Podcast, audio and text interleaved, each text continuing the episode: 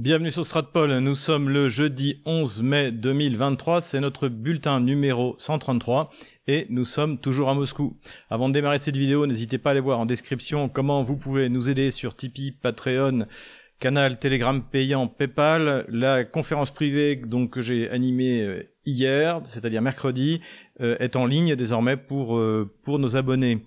Euh, vous pouvez également vous procurer Ukraine. Pourquoi la France s'est trompée et le livre noir de la gauche française? Vous procurez un VPN avec VPN pour pouvoir regarder Russia Today qui a commencé à émettre de Moscou. Vous pourrez retrouver toutes les semaines mes programmes sur euh, l'échiquier mondial. Puisqu'on parle euh, livre, eh bien, on m'a demandé à plusieurs reprises, et notamment euh, Coquelicot, donc un, des, un, de nos commentateurs, quel livre lire sur la Russie pour, pour, pour commencer? Alors, ben écoutez, comme on le demande souvent, je vais vous faire plusieurs conseils de lecture, de livres que j'ai lus euh, moi-même. Donc, celui par lequel il faut commencer, à mon avis, bon, c'est euh, c'est euh, un pavé, mais c'est de Pascal Marchand. géopolitique de la Russie, parce que, ben, en plus, il y a une approche géographique et les cartes et la chronologie, il y a que ça de vrai. Donc, c'est chez Ellipse. Vous avez ensuite, si vous voulez aller plus rapidement, une histoire de la Russie de François-Georges Dreyfus qui a un petit peu vieilli, mais euh, encore une fois, si vous voulez euh, faire le tour rapidement, je vous le conseille. Et c'est chez Édition de Fallois. Vous avez là, pareil, un plus un pavé donc sur l'histoire, on va dire euh, l'histoire moderne en quelque sorte, moderne et contemporaine. Hélène Carré-d'Ancos, l'Empire de Razi, une histoire de l'Empire russe de 1552 à nos jours. Voilà. Donc en gros, c'est Ivan le Terrible jusqu'à nos jours. Euh, un colloque auquel j'ai eu l'honneur de participer, euh, donc euh, pour euh, l'université euh, de La Roche-sur-Yon, l'ICES, donc qui s'appelle Géopolitique de la Russie, approche pluridisciplinaire, sous la direction de Anne Pinault et Christophe Réveillard. Donc il y a un article que j'ai fait sur l'Ukraine et sinon toutes les questions sont abordées. Notamment il y a pas longtemps on m'a demandé euh, euh, un, un, point sur la, la Russie et l'islam. Et donc il y, a un, il y, a un, article de Olivier Anne qui je crois d'ailleurs est professeur à Saint-Cyr euh, qui est très bien sur la question pour une approche historique. Pour la, les, les, questions plus récentes également, vous avez, même s'il est un petit peu vieilli, il faudrait que je le mette à jour, la nouvelle Grande Russie de Xavier Moreau, c'est mon premier bouquin que j'ai publié chez Ellipse. Voilà. Bon, évidemment, il est sorti en, en 2011. Donc, il y a, mais cela dit, sur toute la partie de transition en fait de la chute de l'URSS euh, jusqu'au début en fait du retour de la de la puissance russe que l'on constate aujourd'hui, euh, c'était plutôt, euh, j'ai plutôt été été bon. je me jeter des fleurs pour une fois. Et puis, bien sûr, si vous voulez vraiment creuser à la fois une approche politico-philosophique et historique, vous avez le Yannick Jaffré. Donc euh, Vladimir Bonaparte Poutine essaie sur la naissance des républiques. Voilà. Nous connaissons bien Yannick Jaffré, d'ailleurs, je vous recommande encore une fois son euh, pour l'honneur des Gilets jaunes que vous trouverez, puisqu'on parle toujours de livres, donc dans la page auto-éditeur de notre site Stratpol. Et enfin, pour finir, puisque je parle d'auto-éditeur, eh bien, le livre de Guy Mettan qu'il vient de rééditer lui-même en auto-éditeur, Une guerre de mille ans, donc c'est la, la, guerre de l'Occident euh, contre contre la Russie, qui, qui propose une approche globale en fait du euh, conflit euh, qu'on global du point de vue historique, je veux dire, du conflit auquel on est en affaire aujourd'hui. Voilà. Donc en plus, nous connaissons bien Guy Mettan sur Stratpol et nous l'apprécions. Et enfin, ultime conseil de lecture, eh bien abonnez-vous à un magazine euh, géopolitique profonde, donc qui existe à la fois en format numérique et en format papier. Vous avez un lien pour euh, vous y abonner et vous y retrouverez Laurent Ozon, vous y retrouverez Frank Pengam, vous y retrouverez notre ami et également Pierre-Antoine Plaquevent qui lui aussi édite désormais en auto-éditeur. Donc n'hésitez pas à vous y abonner, c'est euh, tout à fait dans le sens de ce que fait Stratpol. Simplement, ça va, bien, ça va creuser et puis c'est à l'avantage de l'écrit, c'est quand même euh, plus, euh, profond, c'est le cas de le dire, qu'une simple vidéo. Mais voilà, maintenant nous pouvons passer dans le vif du sujet et nous commençons comme toujours par l'économie et comme souvent par la monnaie puisque nous avons nous apprenons par Bloomberg que des discussions continuent en fait, hein, c'est pas la première fois au sein des BRICS et notamment euh, encadré par l'Afrique du Sud, puisque l'Afrique du Sud donc préside les BRICS cette année. C'est, c'est euh, ça chaque année ça change. Ça devait être là, le Brésil l'année prochaine, mais ce sera la Russie parce que le Brésil a d'autres organisations international a, précisément organisé. Enfin, en tout cas, c'est l'excuse qui a été donnée. En tout cas, là, les discussions vont bon train. Et euh, l'idée, bien sûr, c'est de se donner euh, d'une, euh, se doter d'une d'une monnaie commune. Ce qui est intéressant aussi, c'est que la nouvelle est reprise par Bloomberg. D'ailleurs, c'est c'est chez eux que je l'ai trouvée. Et dans le titre, il cite donc un, un, une société qui s'appelle euh, Vestact euh, qui dit qu'en fait le dollar a encore de beaux jours devant lui, etc. Et en fait, vous lisez l'article, l'article dit le contraire, juste à la fin, où il cite en fait Vestact et on apprend que, en vérifiant, que c'est une société qui fait du conseil en, euh, en investissement. Donc, donc, voilà, pour donner un peu le, le contrepoids par rapport à cette réalité, c'est que le, le dollar est en train de perdre le, le poids qu'il avait. C'est de toute manière, c'est une évidence aujourd'hui. Ce qui est intéressant aussi, c'est que euh, Vestact prétend que l'euro euh, pourrait peut-être euh, prendre une partie du dollar alors que l'euro est carbonisé depuis qu'ils ont gelé les actifs russes plus personne n'en voudra donc désormais la, la place est aux BRICS hein, les, les, les 5 R euh, euh, rouble roupie euh, réal et rand voilà. Donc euh, c'est autour de là que ça va tourner et il faut qu'ils trouvent une solution effectivement pour avoir une monnaie commune parce que alors on en avait parlé dans la dernière euh, vidéo, les, les, Russes et les Indiens étaient sur le point de d'arriver à, un, un, accord pour euh, commercer en, en, monnaie locale, mais après certaines informations sont sorties dans la presse sans que ce soit vérifié, donc faut prendre tout ça avec prudence. Mais cela dit, après, mais j'ai vérifié de mon côté, il y a tout de même des difficultés du côté de la Russie pour accepter le roupie. Pourquoi? Parce que le yuan, ça va très bien pour les Russes, parce qu'avec le yuan, ils peuvent acheter quelque chose dont ils ont besoin, dont la Chine regorge.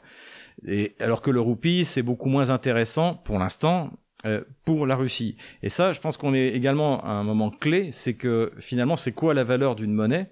En fait, c'est un instrument qui vous permet d'acheter quelque chose. Et avec du yuan, avec du rouble, on est sûr de pouvoir acheter quelque chose.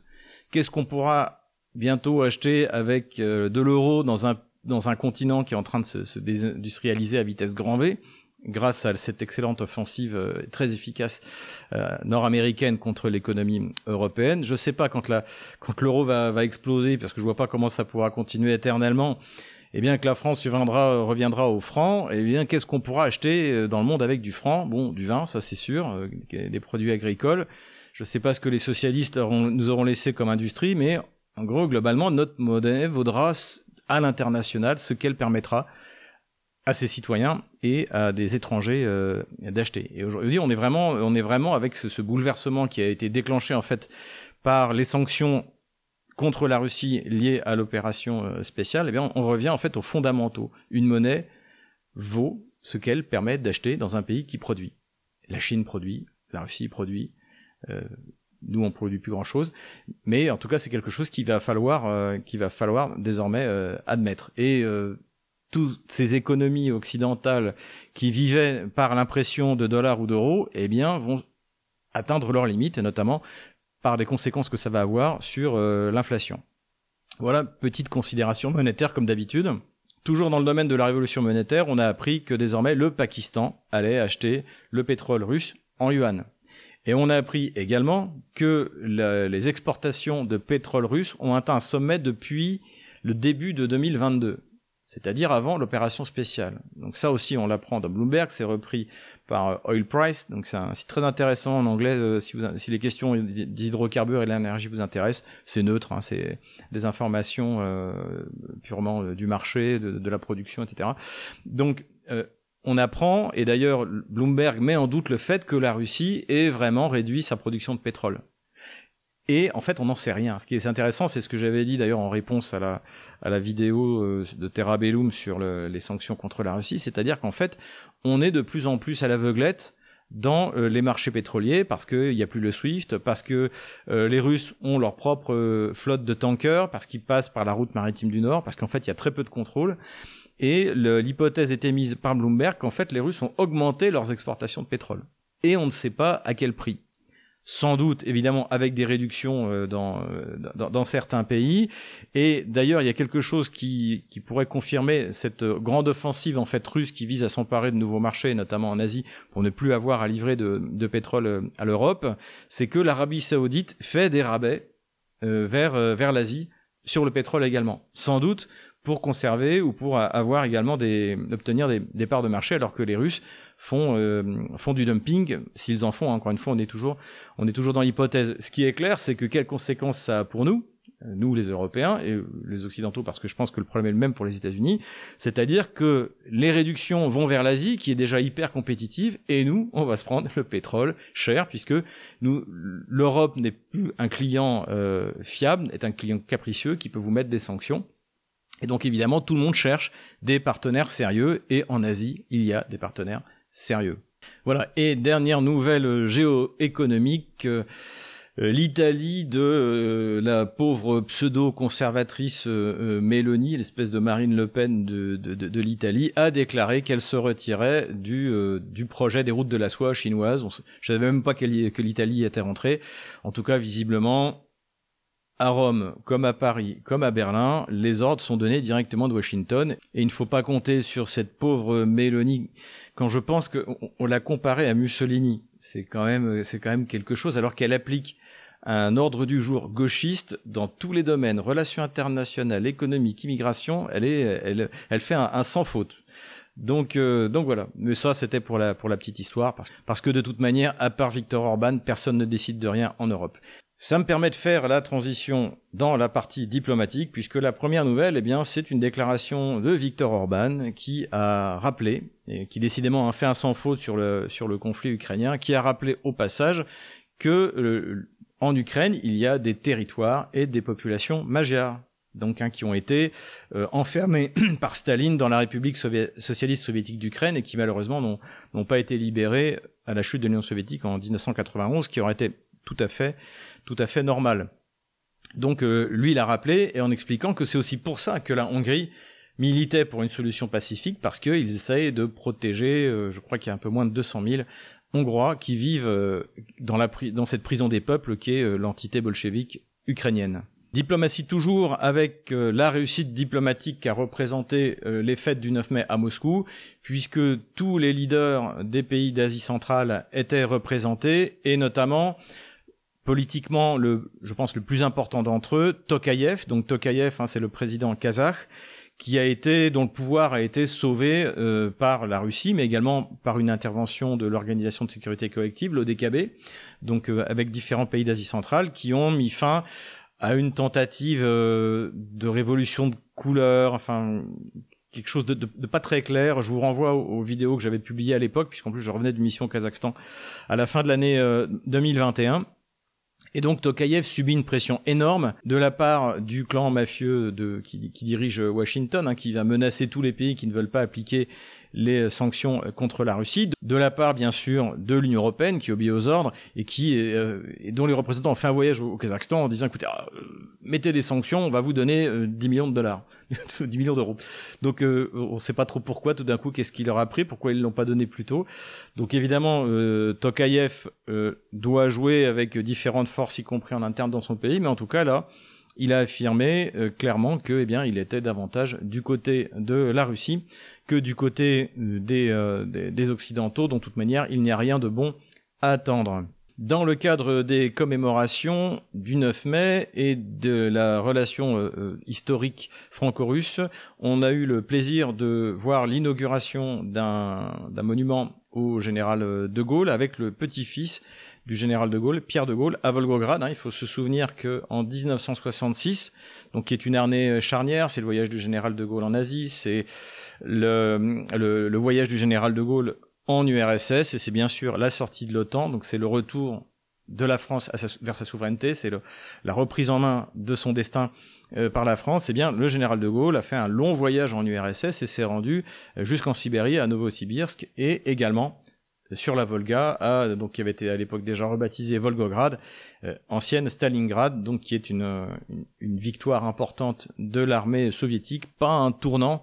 Euh, d'ailleurs, les soviétiques pensent pas les, les batailles comme des comme des tournants, c'est plutôt comme un, une, une, une, action linéaire, puisque d'ailleurs le, la première défaite allemande en fait qui, qui décide aussi également de du sort de la du sort de la guerre, c'est devant Moscou euh, à l'hiver 1941. Donc ensuite, il y a, évidemment, il y a Stalingrad, mais il y a Kursk qui est au moins aussi importante. Et puis ensuite les grandes offensives, notamment Bagration, dont, j'ai souvent parlé sur cette chaîne.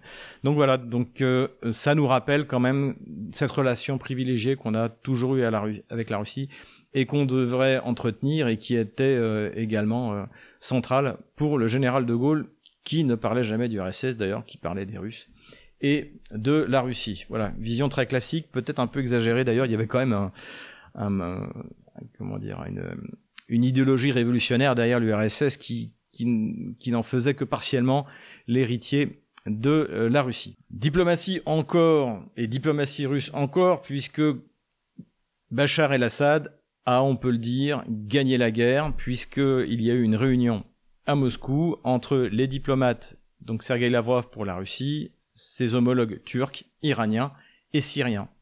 La Syrie qui, elle aussi, vient de rentrer de nouveau dans la Ligue arabe. Donc, euh, je vous si vous avez le temps, revoyez cette émission que j'ai faite pour Russia Today euh, sur euh, Bachar el-Assad. Je crois qu'on avait appelé ça la Syrie, l'autre défaite de l'Occident. Eh bien, en fait, oui, euh, l'Occident a perdu en Syrie. Bachar el-Assad et les Syriens ont gagné et le monde multipolaire hein, euh, donc euh, a gagné et ça c'est encore une réussite de la diplomatie russe et c'est quelque chose de tout à fait de tout à fait remarquable qui ne devrait pas plaire à ceux qui souhaitaient le départ d'Assad. Assad doit partir, l'Ukraine doit gagner. et eh ben non, la réalité, la dure réalité dictature du réel va s'imposer à tous ces fauteurs de guerre. Toujours dans le cadre de la réconciliation internationale, première rencontre à Goa, en Inde, du ministre des Affaires étrangères pakistanais avec son homologue indien. C'était pas arrivé depuis 12 ans. Et ça, c'est quelque chose euh, d'extrêmement important parce que là aussi, il y a sans doute le, le, le, poids de la Chine, c'est peut-être un peu tôt pour le dire, mais effectivement, on est sur les routes de la soie. Et euh, là, il est dans l'intérêt en fait, de ces puissances de bien s'entendre euh, pour euh, bénéficier eh bien, de, de, de, cette prospérité que la Chine essaie de mettre en place tout le long de ses routes euh, commerciales. Voilà, parlons maintenant un peu d'armement. Rapidement, ben, le 9 mai, il n'y a pas eu grand-chose parce que évidemment les blindés euh, sont sur le front, donc on s'attendait pas à les voir défiler sur la place rouge, mais on a quand même vu, on a quand même vu le boomerang dont je vous avais parlé, qui va être testé sur le front, qui a dû commencer à être testé. Hein, C'est l'équivalent russe du VBCI, donc un blindé de combat d'infanterie à roue et, euh, et on, l'a vu sur la, sur la place rouge, j'en ai même pris un en photo, comme vous le voyez ici. Du point de vue de l'armement, on a eu le droit à la fin de la semaine dernière à une belle ukrainerie, c'est-à-dire que euh, certains, certains, pas tous, bien, ont prétendu que la DCA ukrainienne, avec le missile Patriot américain, avait réussi à détruire un Kijal hypersonique. Donc tout de suite, évidemment, c'était repris par la propagande, non seulement kievienne, mais euh, otanesque. Euh, et en fait, quand on regarde d'où vient l'information, c'est assez euh, assez ridicule. En fait, en fait, ça vient d'un site internet que je suis, puisque euh, notamment ceux qui suivent mes, mes analyses sur l'armée ukrainienne, j'utilisais donc ce, ce, site qui s'appelle Défense Express, qui donne des informations sur l'équipement de l'armée ukrainienne, sur les manœuvres, etc. Euh, bon, il faut prendre vraiment tout ça avec beaucoup de recul, mais bon, c'est toujours une, une, une, source intéressante. Et donc là, ils ont publié, je crois que c'était le 4 ou le 5 mai, euh, une photo euh, où, où, on voit une espèce de, de, de gros obus euh, en, en, métal. Euh, au début, j'ai cru que c'était du béton, et en nous expliquant que c'est un Kinjal. Et donc, le, bah, le, le Kinjal, on le voit. C'est la photo que eux-mêmes ont publiée, hein, celle que vous voyez ici. Et donc, euh, bah, on voit bien que c'est pas un Kinjal, mais il nous explique que c'est un Kinjal. Évidemment, le porte-parole de l'armée de l'air euh, ukrainienne, le 5 mai, euh, dit que non, bah désolé, on n'est pas capable d'abattre un Kingjal, il faut pas, il faut pas rêver. En plus, bon, on sait très bien que les, les Patriotes c'est davantage pour abattre les missiles balistiques ou les avions que euh, les missiles de, de croisière. Mais bon, donc c'est démenti par le porte-parole de l'armée de l'air ukrainienne et le surlendemain, finalement, le, le, le chef de l'armée de l'air ukrainienne, lui, dit si si c'est vrai, euh, on l'a fait. Bon, après, encore une fois, il suffit de regarder les, le, le comparatif des images. Mais de toute manière, aujourd'hui, Kiev a besoin de, de raconter n'importe quoi pour occuper l'esprit d'une population qui attend la grande offensive euh, magique dont on va reparler tout à l'heure euh, et qui n'arrive pas. Donc voilà une, belle ukrainerie comme les Kieviens savent nous en faire de temps en temps. Armement toujours, on apprend cette fois chez CNN, donc qui n'est pas un agent du Kremlin, contrairement à votre serviteur, euh, que les Russes arrivent à brouiller les HIMARS. Donc ça, je l'avais dit déjà au mois de novembre-décembre, hein, c'est l'information que j'avais eue en discutant avec les experts euh, russes que j'ai l'occasion de croiser, notamment sur les dans les différents colloques ou émissions auxquelles je, participe, et c'était une information qui m'avait été certifiée que désormais les Russes euh, venaient assez facilement à bout des HIMARS parce que en fait ils ont rentré les algorithmes nécessaires qui permettent de, de, de, frapper malgré la trajectoire difficile de HIMARS. Hein. Le HIMARS, contrairement aux, aux, roquettes ou aux missiles qui, qui ont courbe, le HIMARS monte à la verticale et tombe et tombe euh, euh, également à la verticale. C'est là-dessus, j'en avais parlé quand on avait visité la prison d'Elenovka, que les où les Kieviens avaient bombardé leurs propres leurs propres soldats prisonniers. Eh bien, on voyait le, trou qui vraiment euh, qui avait percé carrément à la verticale le, la, la prison. Et en fait, donc les Russes, ben, en fait, ils ont réussi à s'adapter. La DCA russe n'est pas restée les mains dans les poches. Et à côté de ça, également, les systèmes de brouillage ont fait de, de gros, de gros progrès. Et ce qui fait que euh, les missiles euh, par euh, GPS ne peuvent plus servir à grand chose, y compris les bombes guidées, parce que toute la partie du front qui est sous contrôle de la guerre électronique russe et des systèmes de défense est très efficace. Donc aujourd'hui, c'est plus euh, plus Stratpol qui le dit, c'est CNN et également c'était repris l'information euh, ou je pense que plutôt CNN l'a repris dans les revues spécialisées américaines. Puisqu'on parle de, missiles euh, occidentaux, l'Angleterre a confirmé, le ministère de la Défense anglais a confirmé que les, euh, les, les, Anglais allaient livrer des Storm Shadow. Donc c'est un missile de croisière euh, qui est euh, qui, qui porte plus loin que ce que les, les Ukrainiens avaient jusqu'à présent, puisque les Ukrainiens avaient avaient des HIMARS. Les HIMARS portaient ce qu'ils avaient à 80 à 80 km, sachant que les, les Ukrainiens à l'origine avaient des, des systèmes euh, des, des lance-roquettes soviétiques qui permettaient de, de taper jusqu'à 150 km, hein, comme le Tochkaou. Donc ils avaient la portée, mais évidemment c'est des vieux systèmes soviétiques, donc c'est moins précis que ce que peuvent donner euh, les, les Anglais. Euh, est-ce que ça va être l'arme magique, la nouvelle arme magique euh, comme le HIMARS? Je ne pense pas notamment bah, parce qu'en fait c'est du guidage GPS. Alors il y a aussi un guidage inertiel, donc je pense qu'ils peuvent faire en sorte de d'utiliser celui-là plutôt que le GPS, sinon les, les missiles vont finir dans le Dniepr. Euh, euh, en revanche, il y a quand même quelques grosses faiblesses. Euh, tout d'abord, c'est un missile subsonique. Ensuite, c'est un missile qui est aérolargué, donc il faut avoir un avion. Et on sait que les avions ukrainiens, dès qu'ils dépassent 50 mètres sol, ils se font shooter par euh, les avions russes qui euh, patrouillent euh, dans l'espace aérien russe ou par la DCA russe qui est encore une fois la, meilleure au monde. Donc c'est compliqué. Et puis c'est une tête de 450 kilos donc et qui coûte d'après la, c'est la fiche Wikipédia, hein, vous pouvez aller voir vous-même, qui coûte 800 000 dollars, hein, presque un million d'euros pour balancer 450 kilos d'explosifs. Les Russes, ils en balancent au moins euh, 20 bombes qui leur coûtent rien, euh, en mettant encore une fois le, un, système de guidage euh, final, ils en balancent une vingtaine sur toute la ligne de front, selon même les, les mêmes sources ukrainiennes, et même encore, encore plus puissantes. Donc, avec les systèmes de brouillage, avec le fait que ça doit être déployé par un avion, ça ne va pas changer grand-chose. Et à mon avis, je pense qu'il faut prendre cette livraison, non pas comme un, quelque chose contre la Russie, mais contre Zelensky. Parce qu'on va le voir tout à l'heure quand on va parler de l'offensive, les Ukrainiens ne veulent plus faire l'offensive. Mais derrière, vous avez l'Angleterre, Washington qui pousse.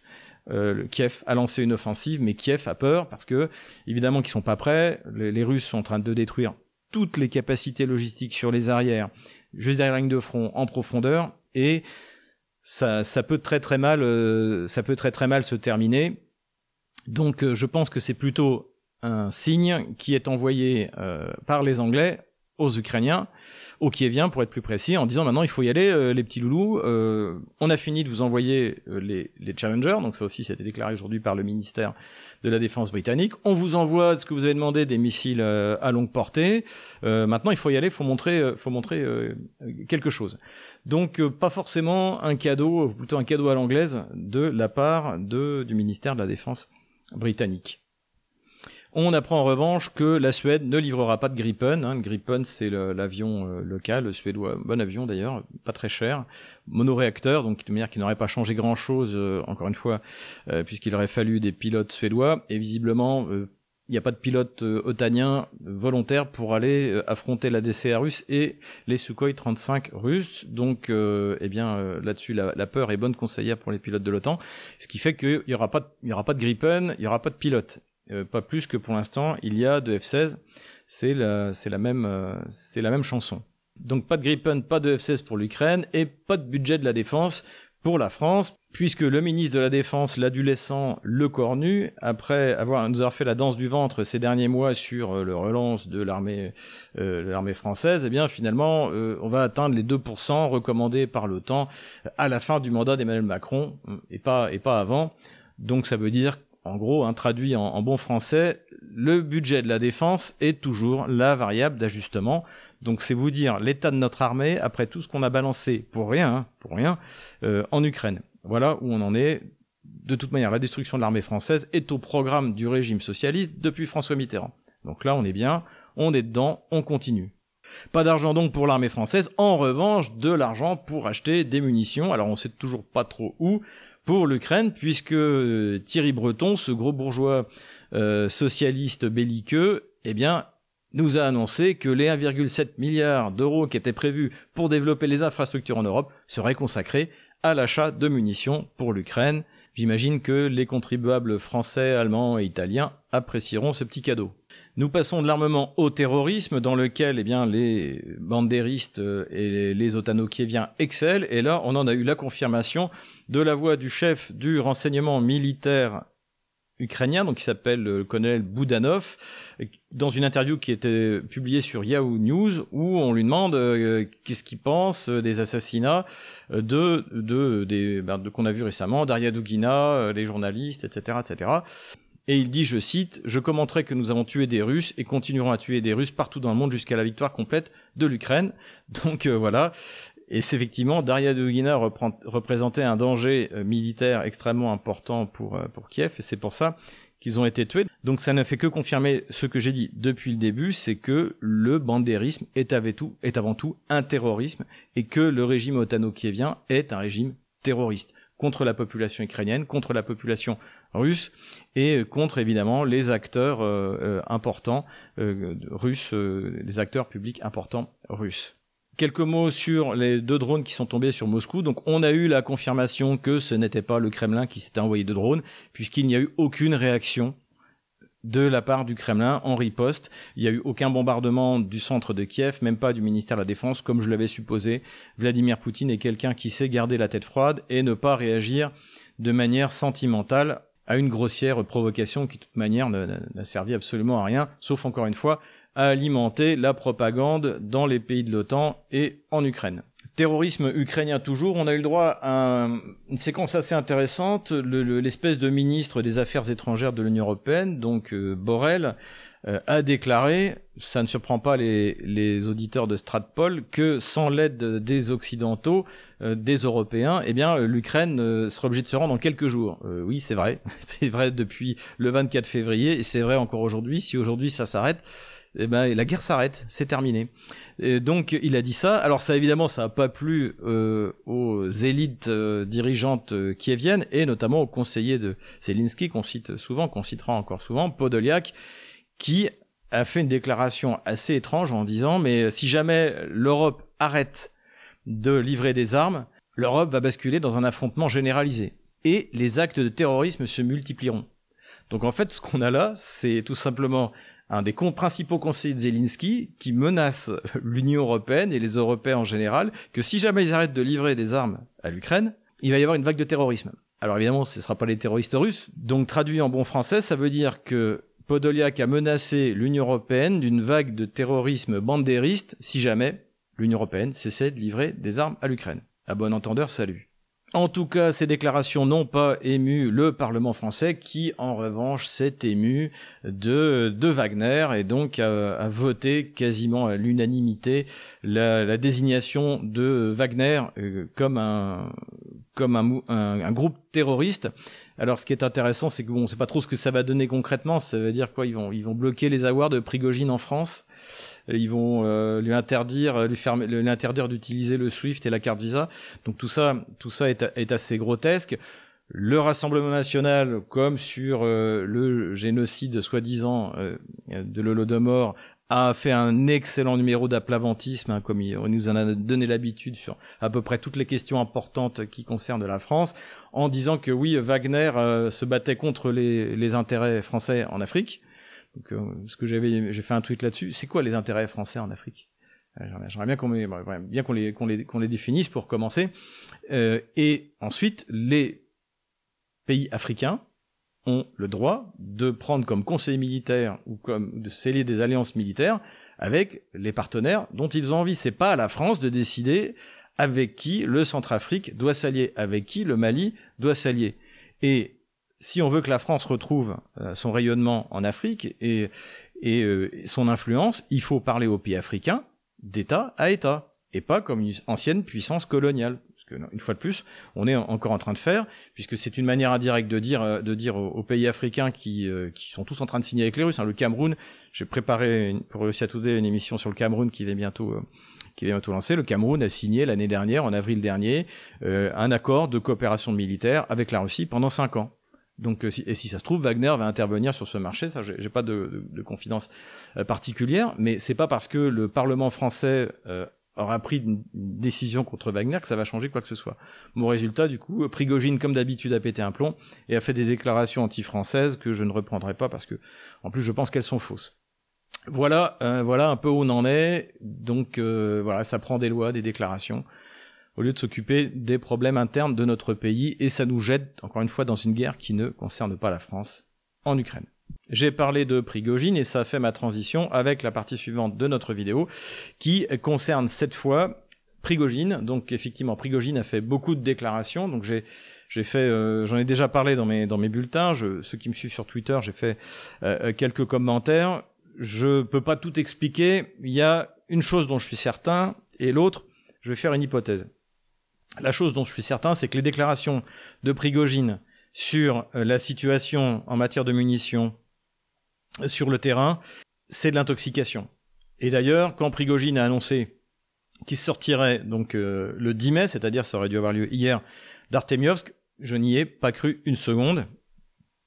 Et d'ailleurs, les Ukrainiens non plus, enfin en tout cas les autorités ukrainiennes non plus. Podoliak, que je viens de citer, a dit que Prigogine faisait du cinéma, qu'il n'y avait aucun signe qui montrait que le Wagner manquait de munitions, qu'il n'y avait aucun signe qui montrait que Wagner se retirait de d'Artemiovsk, ça a été confirmé par euh, par les Nord-Américains. Donc euh, euh, en fait, Prigogine a reçu le 28 novembre 2022 l'ordre de prendre Artemovsk, mais surtout, il le dit lui-même et il l'a encore répété, de détruire le plus possible de potentiel humain et matériel de l'armée ukrainienne, et c'est ce qu'il fait. Et donc, il fait des déclarations sur la situation de terrain, sur le terrain, qui euh, qu'il faut prendre avec beaucoup de circonscription, de circonspection. Ça, c'est une, une première chose. De toute manière, tout le monde raconte côté russe comme côté euh, comme côté euh, euh, ukrainiens, euh, tout le monde raconte souvent n'importe quoi, soit, par, soit parce qu'ils ne savent pas, soit pour intoxiquer la partie adverse. Voilà, ça c'est la première chose sur les sur les, les déclarations de Prigogine. La deuxième chose, c'est que je pense malgré tout qu'il y a un problème entre Prigogine. Alors officiellement, quand on écoute Prigogine avec en gros le ministère de la Défense, c'est-à-dire le euh, Sergei Shoigu, euh, le ministre, soit le chef d'état-major euh, Gerasimov. Et je pense pas que ce soit lié mais je pense que c'est davantage le, le, mais je pense que c'est davantage lié à la position de Prigogine dans cet état-major, où il n'a pas de place dans cet état-major. Il faut voir que euh, Wagner, les opérations militaires sont commandées par l'état-major russe. Prigogine n'est pas un chef militaire, c'est un entrepreneur de guerre, c'est quelqu'un de, de, avec une énergie euh, incroyable hein, qui force qui force le respect, mais c'est pas un chef de guerre et il serait bien incapable de commander ses forces euh, ses forces au combat et ces forces sont payées et reçoivent les ordres des, euh, des officiers euh, de, l'état-major russe. Et donc je, pense que ça, ça ne convient pas à Prigogine, et c'est pour ça qu'on l'entend beaucoup, parce qu'il a envie d'être mis un peu dans le, dans le secret de l'état-major ou euh, de monter en grade. C'est une hypothèse que je fais, j'ai pas de, encore une fois, j'ai, j'ai pas de confirmation. Ce qui est clair, c'est que toutes les déclarations de Prigogine, même si vous allez voir, je vais les utiliser dans ma carte militaire, il faut les prendre avec circonspection. Quelle offensive va nous faire l'Ukraine Petit rappel au passage, les Russes n'ont jamais annoncé aucune de leurs offensives. Hein. quand je, lisais dans, les, médias euh, gauchistes français, c'est-à-dire la totalité des médias de grand chemin, euh, que euh, oui, les Russes avaient dû abandonner leur offensive de cet hiver, les Russes n'ont jamais annoncé d'offensive en hiver. C'est des analystes euh, bah, comme moi, par exemple, qui euh, ont dit bah, quand le sol va geler, les Russes vont pouvoir, maintenant qu'ils sont mobilisés, lancer une offensive, même s'il est apparu euh, en novembre-décembre, déjà, j'avais mis des nuances en disant, après tout, pourquoi est-ce que les Russes lanceraient une offensive? Leur but, c'est clairement de détruire par leur puissance de feu l'armée ukrainienne, et ils n'ont pas besoin de prendre des risques de lancer une offensive coûteuse. Donc voilà, donc l'état-major russe n'a rien annoncé. D'ailleurs, c'est pour ça que c'est dur de, de, de, savoir ce qu'ils vont faire, ni leur retraite, ni leurs offensives. Ils les annoncent, quand ils les annoncent, c'est deux jours avant. Donc il y a l'état-major russe à aucun moment n'a annoncé d'offensive. Donc on ne sait pas s'ils vont en lancer une. Ce qu'on voit ce qu'ils font, c'est qu'ils grignotent petit à petit euh, le, le Donbass en essayant, encore une fois, de détruire le plus possible de potentiels ukrainiens. En revanche, les Ukrainiens nous ont annoncé tous euh, une méga offensive. Euh, alors, on a d'abord eu en automne où tous les gamelins de plateau, les, les, Dorakovlev, les Servants, les Goya, nous annonçaient que ça y est, c'était l'effondrement complet. Gamelin Servant nous a nous expliqué on n'exclut pas un effondrement complet de l'armée russe. Enfin, du grand n'importe quoi. Euh, mais en tout cas, ça, c'était également ce que disaient les, euh, les Kieviens, parce que la machine à propagande fonctionnait à, plein pot. Et euh, donc, on n'a pas eu d'offensive en automne, on n'a pas eu d'offensive en hiver, on n'a pas eu d'offensive au printemps, donc enfin en, avril. Donc, il y a la raison, c'est le climat, c'est tout à fait, tout à fait, tout à fait vrai. Mais pour l'instant, on n'a rien et de plus en plus de déclarations, non seulement côté ukrainien, mais du côté occidental, nous disent que les Ukrainiens sont pas prêts. Sur Bloomberg, on nous explique qu'il faut encore donner 30 milliards de dollars d'armement aux Ukrainiens. Euh, tout l'entourage de Zelensky dit que c'est trop tôt pour y aller, que de toute manière ce sera pas forcément euh, une grande offensive massive, mais des petites offensives, etc. Donc ça c'est Danilov, secrétaire du Conseil de, défense nationale ukrainien, quelque chose comme ça. Euh, vous avez euh, Kouleba, le ministre des Affaires étrangères, et finalement vous avez euh, Zelensky aujourd'hui sur la BBC qui nous dit avec euh, une tête de six pieds de long que c'est oui c'est trop tôt, on n'est pas prêt, etc., etc. Et toutes ces annonces là donc résonnent. J'ai cité Bloomberg, mais on voit ça à peu près dans tous les médias occidentaux, euh, en disant l'Ukraine n'est pas prête, même si encore une fois j'ai dit, vous avez euh, les Anglais, une bonne partie de de l'establishment américain qui veut son offensive, en disant on a livré tout le matériel, euh, vous avez euh, des systèmes antiaériens, vous interceptez sur le Washington Post 90% des missiles russes, etc., etc. Donc, euh, mais malgré tout, aujourd'hui le, le, le, ton dominant, c'est il faut pas y aller, c'est trop tôt, on va attendre l'été. Alors, est-ce que ça peut être de l'intoxication? Encore une fois, faut pas. Ce que dit Zelensky n'a que peu d'importance et n'a que peu de valeur. Zelensky vous laisse rendre au bout de 24 heures le, en février 2022. Il était persuadé que les Russes quitteraient pas Kherson, et il a induit tout le monde en erreur, y compris moi. Euh, là, il nous explique qu'il ne faut pas donner l'offensive. Je pense que de toute manière, c'est pas lui qui prend la décision, c'est l'OTAN, in fine, qui prendra euh, la décision. Mais cela dit, aujourd'hui, le discours qui domine, c'est que euh, il n'y aura pas de grande offensive, et s'il y a des offensives, ce sera des petites offensives qui vont contribuer à faire reculer les Russes, etc., etc. Donc, ce qui est clair, c'est que les petites offensives, elles, elles ont démarré. Et c'est ce que disait Prigogine.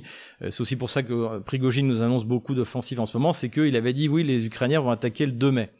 Euh, bon, honnêtement, je, vu, ce qui, vu ce que je vois depuis le 2 mai, c'est des reconnaissances offensives. Ils ont progressé, on va le voir, si on en croit Wagner, encore une fois, si on en croit Prigogine, de quelques centaines de mètres à l'intérieur des lignes russes, mais rien de, pour l'instant, rien de, de, de, de, critique.